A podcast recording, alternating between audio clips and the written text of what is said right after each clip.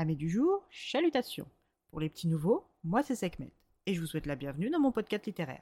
Dans mon émission, je vais tenter trois fois par semaine de vous donner envie de découvrir des livres de tout poil, récents et moins récents. Alors, si ça vous tente, c'est par ici la suite.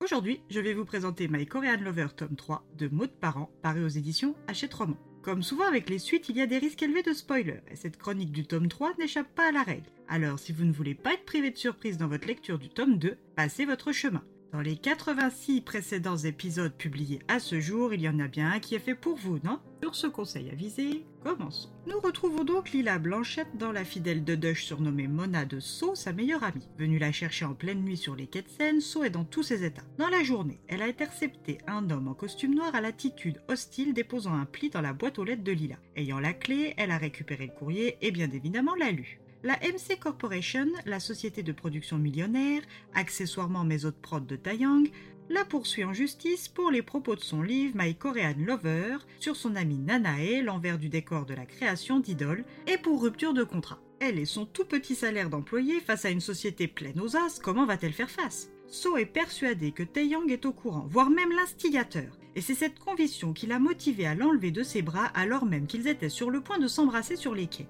Lila est perdue. Elle est folle amoureuse de lui et la réalité se heurte contre ses sentiments. Taeyang retrouve les deux fris après une course effrénée dans Paris et demande des explications. Une fois mis au courant, il jure qu'il n'y est pour rien et que depuis son retour récent de son service militaire, sa maison de production ainsi que son nouveau manager, qu'il n'apprécie pas du tout soit dit en passant, font beaucoup de choses dans son dos et sans son accord. Il promet donc à Lila de tout régler et que tout va s'arranger. Le trio repart pour déposer Taeyang au Georges V.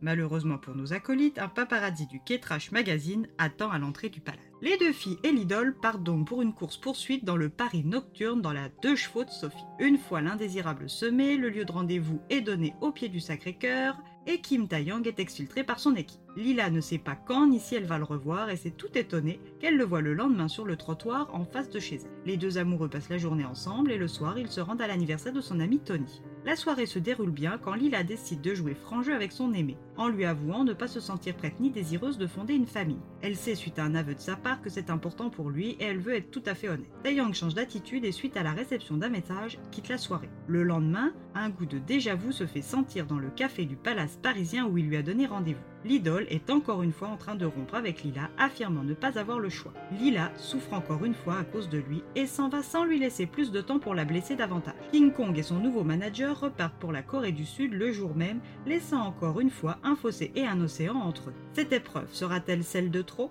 Quel impondérable oblige Taeyang à quitter et à blesser de nouveau celle qu'il aime sincèrement Leur amour sera-t-il enfin couronné de succès? La fin d'une love story Ou le début d'une longue vie à deux? À vous de le lire.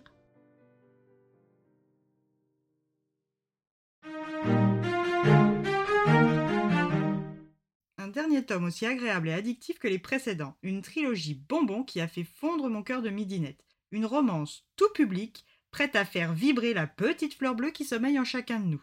Alors laisserez-vous sa chance à cette série? Et bien voilà, j'en ai fini pour aujourd'hui. J'espère que cet épisode vous aura plu et vous aura donné des nouvelles idées de lecture. Si vous souhaitez découvrir d'autres petits bonbons littéraires tout droit sortis de ma bibliothèque, je vous retrouve le jeudi 23 mars prochain pour un nouvel épisode. Si d'ici là je vous manque de trop, on se retrouve sur mon compte Instagram, les lectures de Sekhmet. Sur ce, chalut les amis et à la prochaine!